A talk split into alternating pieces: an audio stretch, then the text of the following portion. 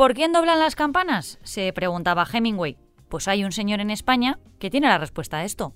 En las grandes ciudades se ha perdido este repiqueteo para anunciar casi cualquier cosa, pero en muchos pueblos sigue siendo el gran tablón de anuncios municipal, como el WhatsApp de antes. Pues hoy te traigo una iniciativa para que este sonido tan peculiar perdure. Te lo digo yo, que llevo todas las notificaciones del teléfono sin sonido. Soy Marta Hortelano y cada día, de lunes a viernes, quiero darte buenas noticias. Así que si necesitas un día sin sobresaltos, este es tu lugar seguro.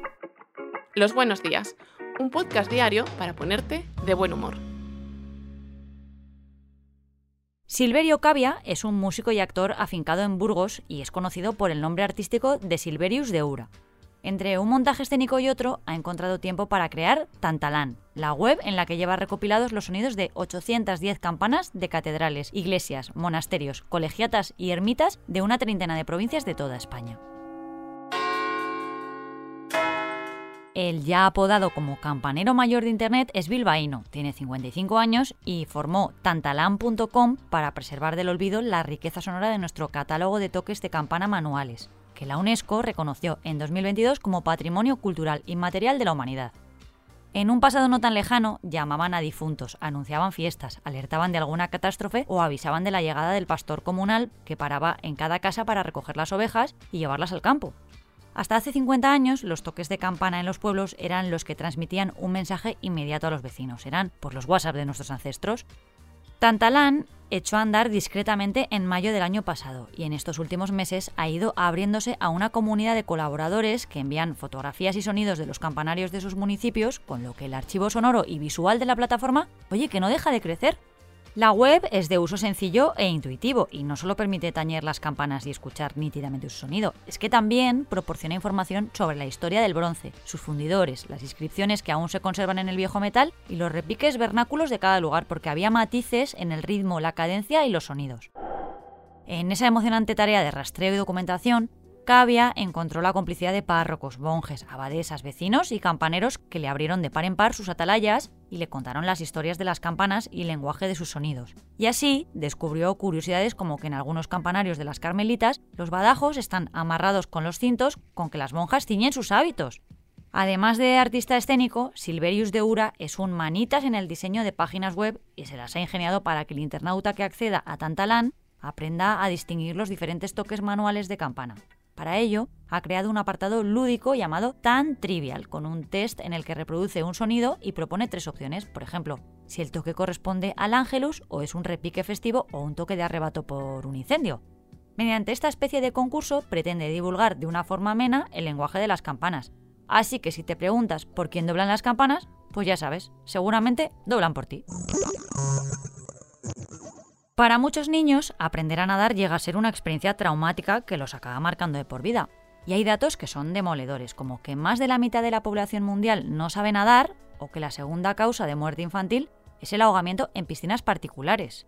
Así que José David Sapienza y Noel Ibáñez, ambos monitores de natación, decidieron tratar de poner remedio a este problema y encontrar una forma más segura, más rápida y divertida de enseñar a los niños a nadar y a perder ese miedo al agua que además es muy peligroso.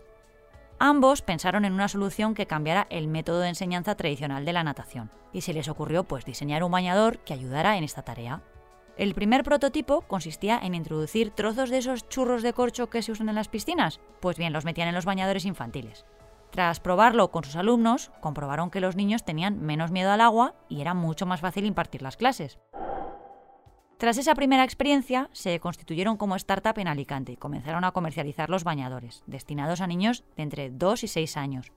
Uno de los mayores problemas que querían solucionar era el miedo y el trauma al agua, y de esta forma, pues reducir la tasa de abandono en las clases de natación, reduciendo así los ahogamientos en piscinas. Así que lanzaron la marca Sisu. Las prendas cuentan con un sistema único y progresivo basado en planchas de flotación incorporadas a las prendas. Este método permite adaptarse a cualquier nivel que tenga el niño en el agua. Además, las planchas ofrecen una flotabilidad parcial, con lo que a diferencia de otros materiales, el niño tiene que esforzarse desde un primer momento para aprender a nadar, no van solos. El sistema es muy sencillo e intuitivo. Mira, los niños comienzan con las cinco planchas de flotación para que adquieran confianza, tengan equilibrio y se adapten al medio acuático. Una vez cumplidos estos objetivos, pues pasaremos al nivel 2. En esta fase se le quitan dos planchas delanteras, lo que provoca que tengan menos flotación y deban esforzarse más para levantar las piernas y ganar más fuerza y resistencia. Una vez vayan cogiendo más horizontalidad, pues se le quitan las otras dos planchas y se quedan únicamente con la de detrás. En esta última fase el niño ya va nadando prácticamente de forma autónoma y de manera horizontal. De momento, la idea ha sido un éxito, pero sus fundadores ya piensan en grande para que su invento llegue a todas las piscinas posibles. A mí todo lo que sea poner solución a un problema como el de los ahogamientos y más de niños me parece que aporta muchísimo, así que los vamos a seguir muy de cerca. Estamos a dos días de la jornada más azucarada del año, San Valentín. Pero hoy, hace exactamente 20 años que se rompió una de las parejas más famosas del mundo. Barbie y Ken rompieron el 12 de febrero de 2004, después de 43 años en los que habían sido compañeros inseparables. Al parecer, dicen que Barbie quería contraer matrimonio y Ken se mostraba más reacio a pasar por la vicaría, según argumentó Russell Arons, vicepresidente de marketing de la empresa de juguetes Mattel, quien añadió en su día que a pesar de la ruptura ellos seguían y seguirán siendo amigos.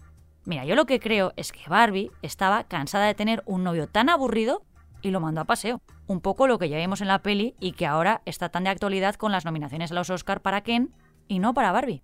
En fin, os dejo. Mañana más.